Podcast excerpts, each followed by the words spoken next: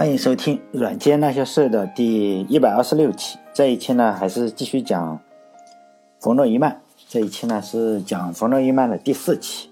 天才冯诺依曼，就是不管我们怎么去认为冯诺依曼呢是一个计算机之父，但是呢，计算机实际上真的是他的生活中的一小部分。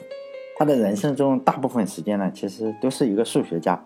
他出道的时候。就是个数学家，在去世之前呢，他考虑的事情，啊，仍然是数学问题。他的数学生涯实际上是从集合论开始的，然后他还参与了 上个世纪几乎所有重要的数学问题吧，他都有参与。比如说博弈论啊、控制论以及量子理论。计算机呢，实际上是他不是特别看重的一个项目吧。他的心思，嗯，也不是在计算机上。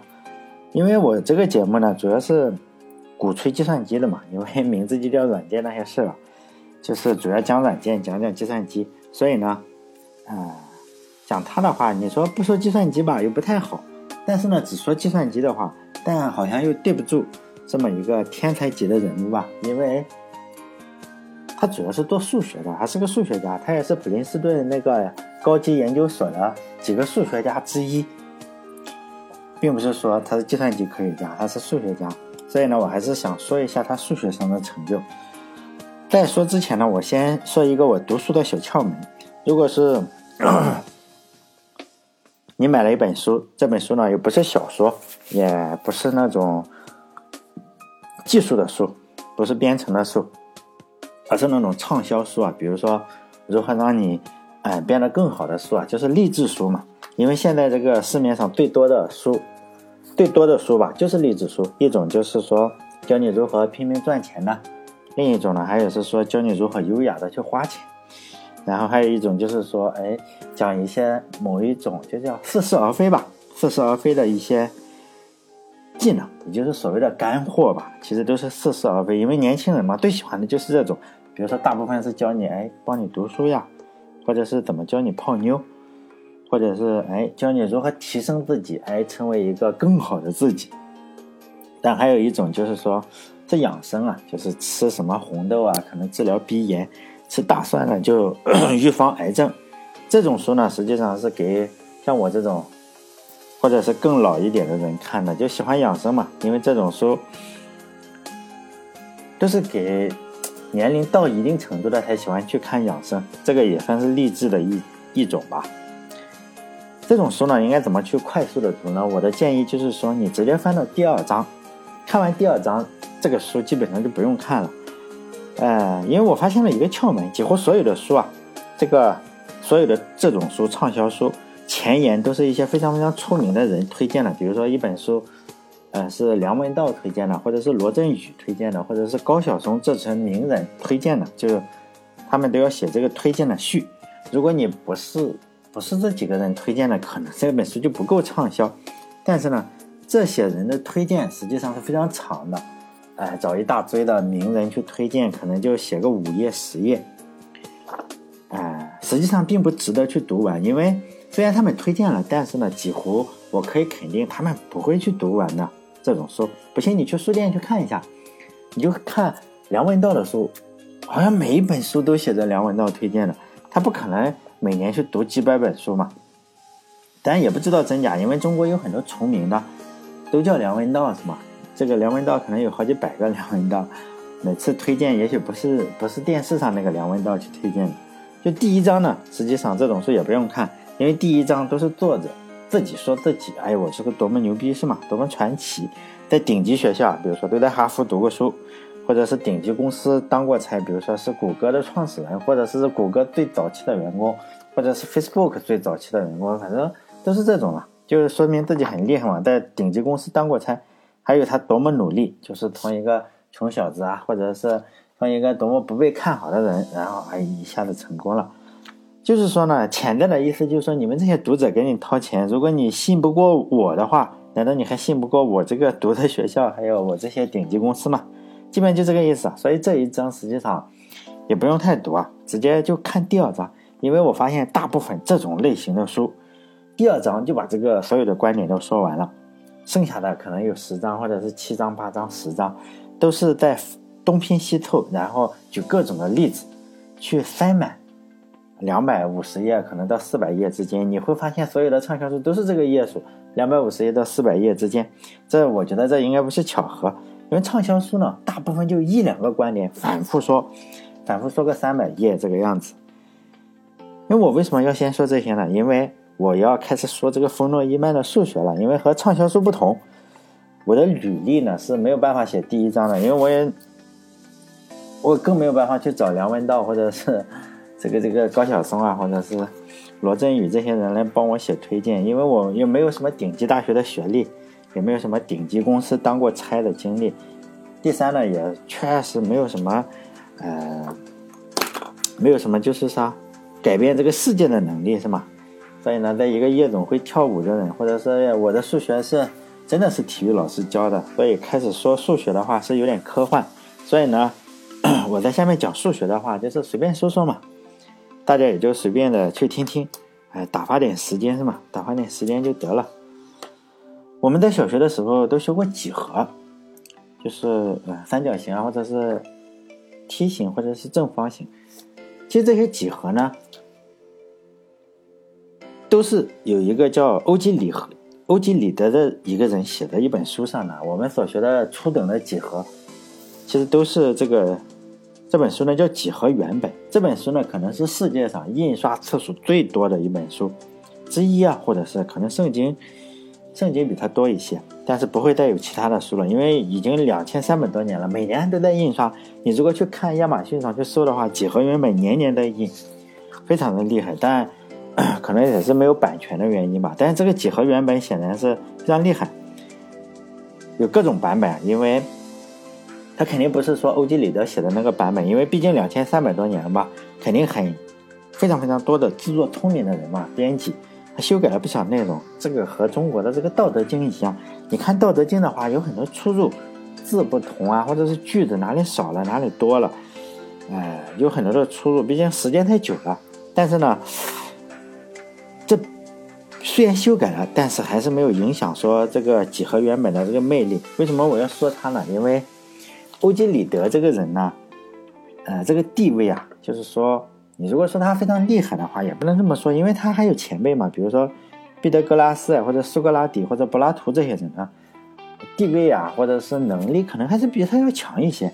这个 欧几里得可能是比较弱一些，但是呢，这个人的优点之一吧，就在于别人写书没有他写的好。他总结了前人的经验，就是说几何原本并不是他编的，而是前人，包括毕德哥拉斯或者苏格拉底这些人说过。说过的话，然后他就总结了这些知识，然后把它写下来。当然，写这本书就足以奠定他自己的历史地位了。但是更厉害的是，这个人他不是说所有的人，你只要是牛人说过的话，然后我就给你记下来。包括在中国，我突然想到了，中国有一本很厉害的书叫《本草纲目》嘛，很多就是信奉中医的人特别崇拜这本书。实际上这本书呢是。呃不像是这个欧几里得一样，这个所有的药方子他都记下来了，就这个李时珍啊，什么都记下来。如果，嗯，我看过这本书的，我在大学的时候，我还看过，就是没有修改版的，我还找到了没有修改版的，非常非常厚的很多本书。你如果仔细看的话，大部分繁体字我不认识。嗯，反正你看了之后的话，你再去评价中医是怎么样子的。就这个毕德格拉，呃，这个这个欧几里得呢，这个人他不像是《本草纲目》一样，就是说你你是牛人我就记下来，他不是，他确定了一个方法，就是公理化的方法，就是以前那些牛人，像毕德格拉斯这种人，他是不严格证明的，就随口说一下，随口说一下，然后大家就信他。比如说毕德格拉斯这个人呢，他相信很多的东西啊，他相信怎么去算命，怎么有灵魂的这个轮回，就是你这个。人死了，可能就是灵魂要到某个动物上，所以他一一生他是最早的已知的素食主义者，可能他不吃这个什么，不吃肉啊，不吃肉的，但他也不想想为什么灵魂不到一棵花上、一棵草上呢？但这也不好说了，是吧？但是这这种事情，虽然毕德哥拉斯也好，还是苏格拉底也好，还是柏拉图也好，他们说过很多，但是呢。这个欧几里得就认为这个东西是没有办法从逻辑上去证实的嘛，因此呢，他就不去记录这些事情，不像是本草纲目什么都记下来，他不是，他认为不对的，没有公理化的东西他就不记。我为什么要突然说他呢？因为我们本文的主角冯诺依曼就是搞这个事情的，搞什么？就是搞公理化证明的，就是他有逻辑的他才会说，他就是搞这个公理化证明的，因为。他在二十来岁的时候，他就是搞什么集合论的公理化，就是公理化集合论数学。当然，同期还有罗素啊，罗素也是搞这个，就数学家罗素。因为我个人认为，就搞公理化是非常非常重要的，因为它中间有一个非常非常严密的逻辑在里面。欧几里得呢，大概是嗯，从四大公理或者五大公理吧开始，然后构建了整个平面几何，就这几条公理，我们初中的时候都学过，但我都忘掉了。我只记住了一个，就是任意的一点和另外的一点可以画一条直线，这个非常简单。就这样，就从四大公理或者五大公理，应该是我们只学过四大公理。第五个呢，我们实际上是读不懂的。另外的那那几大我都忘了。还有一个公理就是第五大公理，第五大公理有不同的解释。然后对第五大公理的不同解释，实际上是分出了另外一个学科，叫黎曼几何。因为后来我还等会儿我还要再讲黎曼，所以现在就我先说一下，就是你你对这个欧几里得的第五大公理不同的话，不同的解释就会分出另外一个学科，就是黎曼几何。嗯，如果你在大学里还是去学数学的话，实际上这是一个微分几何的一个非常重要的分支。就是黎曼的老师，黎曼这个人非常厉害，他只活了四十多岁，但他的老师会更出名，就是高斯我们。讲数学小故事的话，你给幼儿讲故事都有他，就是说你从一加到一百，哎，你给我算完，他一下就算出来，就那个小神童，在五岁还是六岁就可以了。包括冯诺依曼啊，就是他在十二岁的时候，他已经把数学学得非常高深了。就这个小神童五岁，他能算 一到一百高斯嘛？我说公理化呢，就是说中国的哲学也好，包括我又说一下中国，就中国的哲学也好，还是数学也好。如果说伟大的话，你还是可以看出它就是比较伟大，但是呢，它没有公理化证明，就是说逻辑不够强。中国这一点不不光是数学还是哲学做的非常不好。你说吧，这个东西有没有道理？它好像也有道理。你说它没有道理吗？它是真的没有什么道理。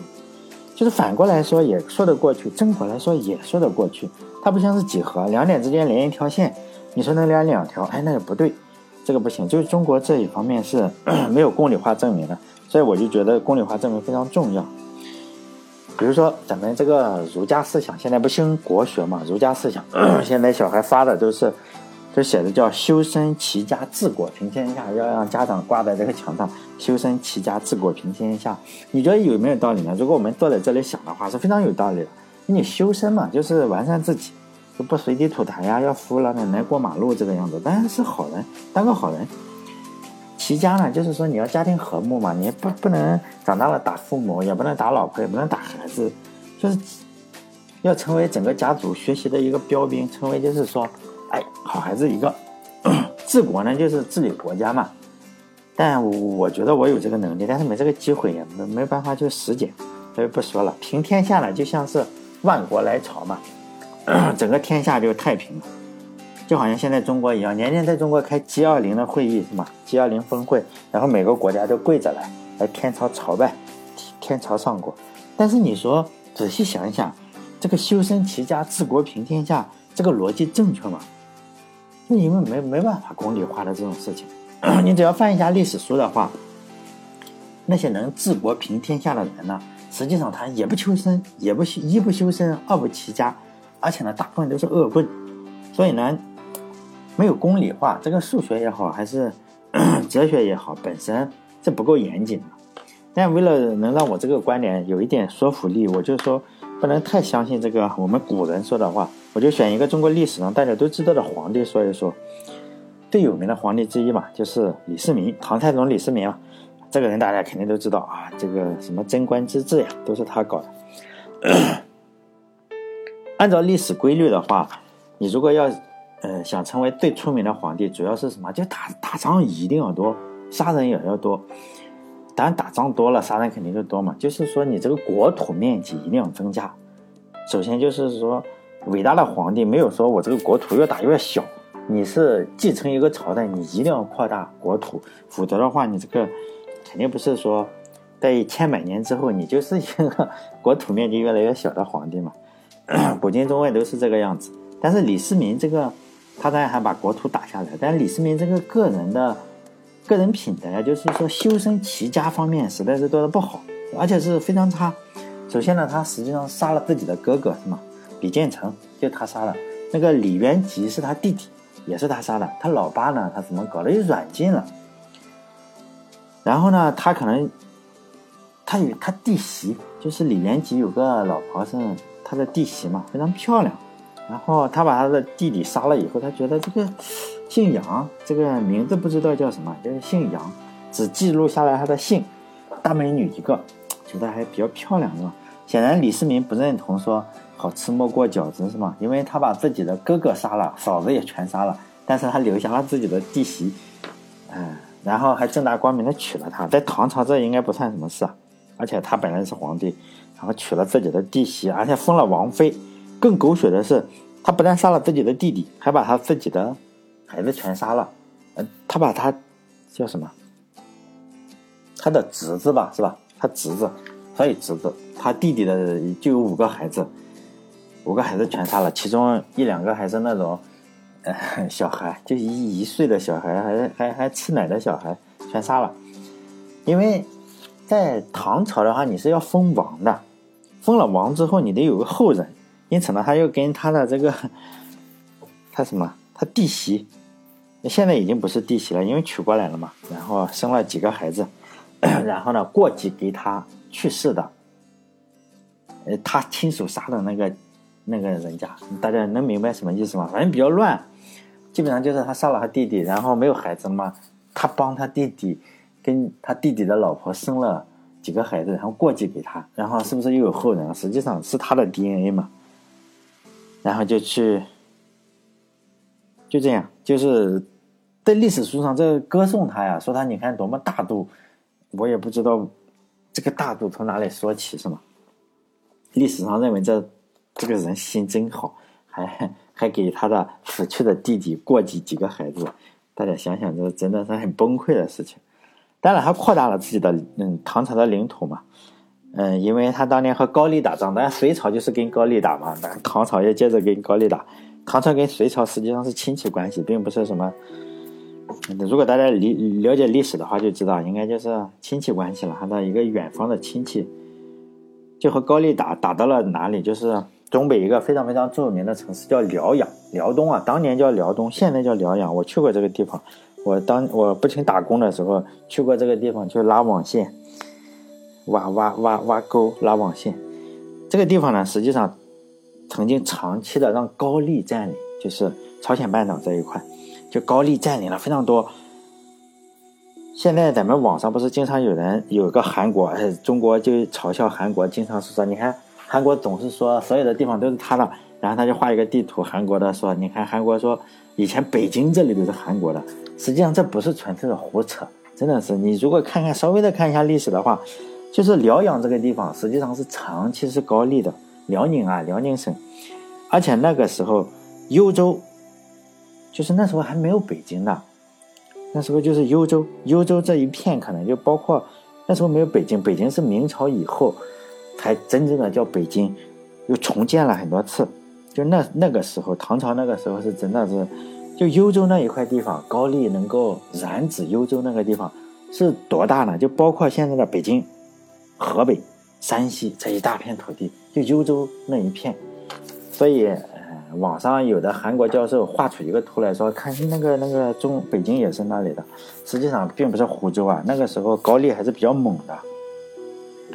因为我讲这个故事啊，并不是否认这个唐太宗伟大，因为我只是说咱们国家很多的哲学，包括小孩发到墙上，让我贴在贴在墙上，要什么喝鸡汤给父母喝鸡汤。现在这个学校很会搞，还给父母喝鸡汤，就说修身齐家治国平天下，这个哲学啊是没有公理化的。你说起来是头头是道，但实际上不太好用。但是呢，中国人也发现了它不太好用，因为你很。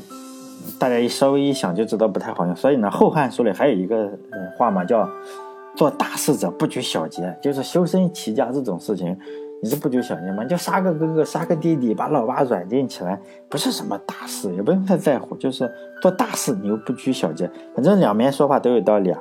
这两种说法，你说哪种更有道理？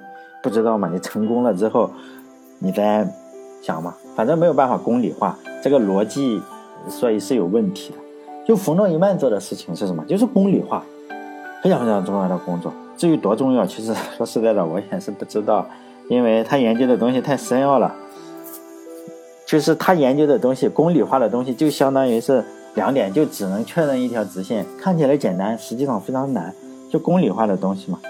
网上有他的论文啊，一百多篇论文，就打包下载，你可以打包下载。网上有他论文，我下载过，我只看，只能看看他的题目。大部分我也不懂，因为大概它涉及的领域啊，我看一下它的题目，我总结了一下，大概就是集合论的公理化，量子力学的数学基础，但这个后来也被称之为冯诺依曼代数，是用在量子物理上的，就把量子物理的数学再公理化，非常厉害。不懂，看起来非常厉害，确实也非常厉害。还有博弈论和经济行为、自动机理论、计算机与人脑。还有希尔伯特空间上的线性自伴算子理论，还有希尔伯特第五问题，你看这名字起的不懂。还有连续几何学、数理逻辑，还有很多其实看题目都不知道讲什么了，我也没翻开看嘛。大家可以去网上下载，也有扫描版的。我看大概写了一百五十篇论论文，数学只分两个，数学一百二十篇。他还分了理论数学六十多篇，好像是应用数学五十多篇，大概是这样。然后三十来篇物理的论文都是量子力学的论文，而且非常的，一一看之后就崩溃，没有一篇是计算机的。所以呢，我就说他也本人也不承认他是计算机科学家，他没有写计算机的论文，只有一个绝密的文稿。网上说的他写过一篇论文，实际上那不是论文，那是一篇绝密的文稿，那是。传闻是说他在开会的间隙，大家正在争论计算机怎么搞的，把他争论烦了。开会休息的时候，他花了半个多小时，就在一个草纸上，网上有那个图片，你看，就是一张纸上画了一个图，就是现在这个计算机的架构。这份文稿呢，总共一百零一页，网上有一个不知道真假的，反正是一百零一页的东西，你可以下载。还是看不懂，我下了还是看不懂。这份文稿还有个名字，在计算机界非常有名，叫。一百零一页报告，就这个样子。上面据说是三个人，也有人说是一个人写的，也有人说三个人，争论不休。但是上面有冯诺依曼的签名，就是这份文稿定义了我们现在称之为冯诺依曼架构的这个东西。有人说，哎呀，其实不是冯诺依曼的，但是这个画的图肯定是他的。所以计算机头呃之父这个头衔，他本人也不认可，人家无所谓。他也多次说过。这个计算机不是我发明的，这个和他一起工作的人至少有两个人去申请了计算机的专利啊，就是去申请专利，但是他根本就没有申请，他认为这么个小东西不值得申请专利，因为他是数学家嘛。因为这一期呢，我只是觉得我有必要去提一下冯诺依曼的数学嘛，否则也太对不起这么一个人物。在这个世界上，有一种人称之为民间科学家，非常热爱科学，但是呢。这种人大都设计一些非常非常宏大的理论，比如说，我要去证明爱因斯坦的相对论是错误的，或者说我就证明这个哥德巴赫猜想。但是呢，几乎没有多少民间科学家去碰哪两个非常宏大的理论呢？一个是黎曼猜想，这个猜想可能是所有的猜想中最最重要的一个猜想，就是黎曼猜想。但也没有民间科学家去。碰一下这个冯诺依曼代数，就是量子力学中的数学公理问题。原因呢是说，爱因斯坦的相对论也好，还是哥德巴赫猜想也好，起码就是说咱们大家都可以读一读，翻译成中文读一读，觉得能从哲学上，其实读不懂啊，能从哲学领域上理解一点，最少，最起码能产生一点独创性的误解。但是呢，这个黎曼猜想也好，还是冯诺依曼代数也好，这种呢，就是你打开它的 PDF 文件。两眼一抹黑，全是公式，而且自己都不认识。所以呢，民间科学家轻易不碰这两个伟大的科学家。但也有个副作用啊，就是说，因为没有民间科学家不停的宣传，这两个可能是最出名的科学家吧，就默默无闻嘛。所以呢，我就来宣传一下这两个科学家，其中最主要的是宣传冯诺依曼嘛。虽然我也读不懂他写的任何东西，但我希望大家知道，一说冯诺依曼的话，不要只认为他只会这个计算机是吗？他会的东西，计算机他也不太看重。好了，这一期就到这里，下一期应该还是讲讲冯诺依曼，赶快把它讲完就算了。好了，再见。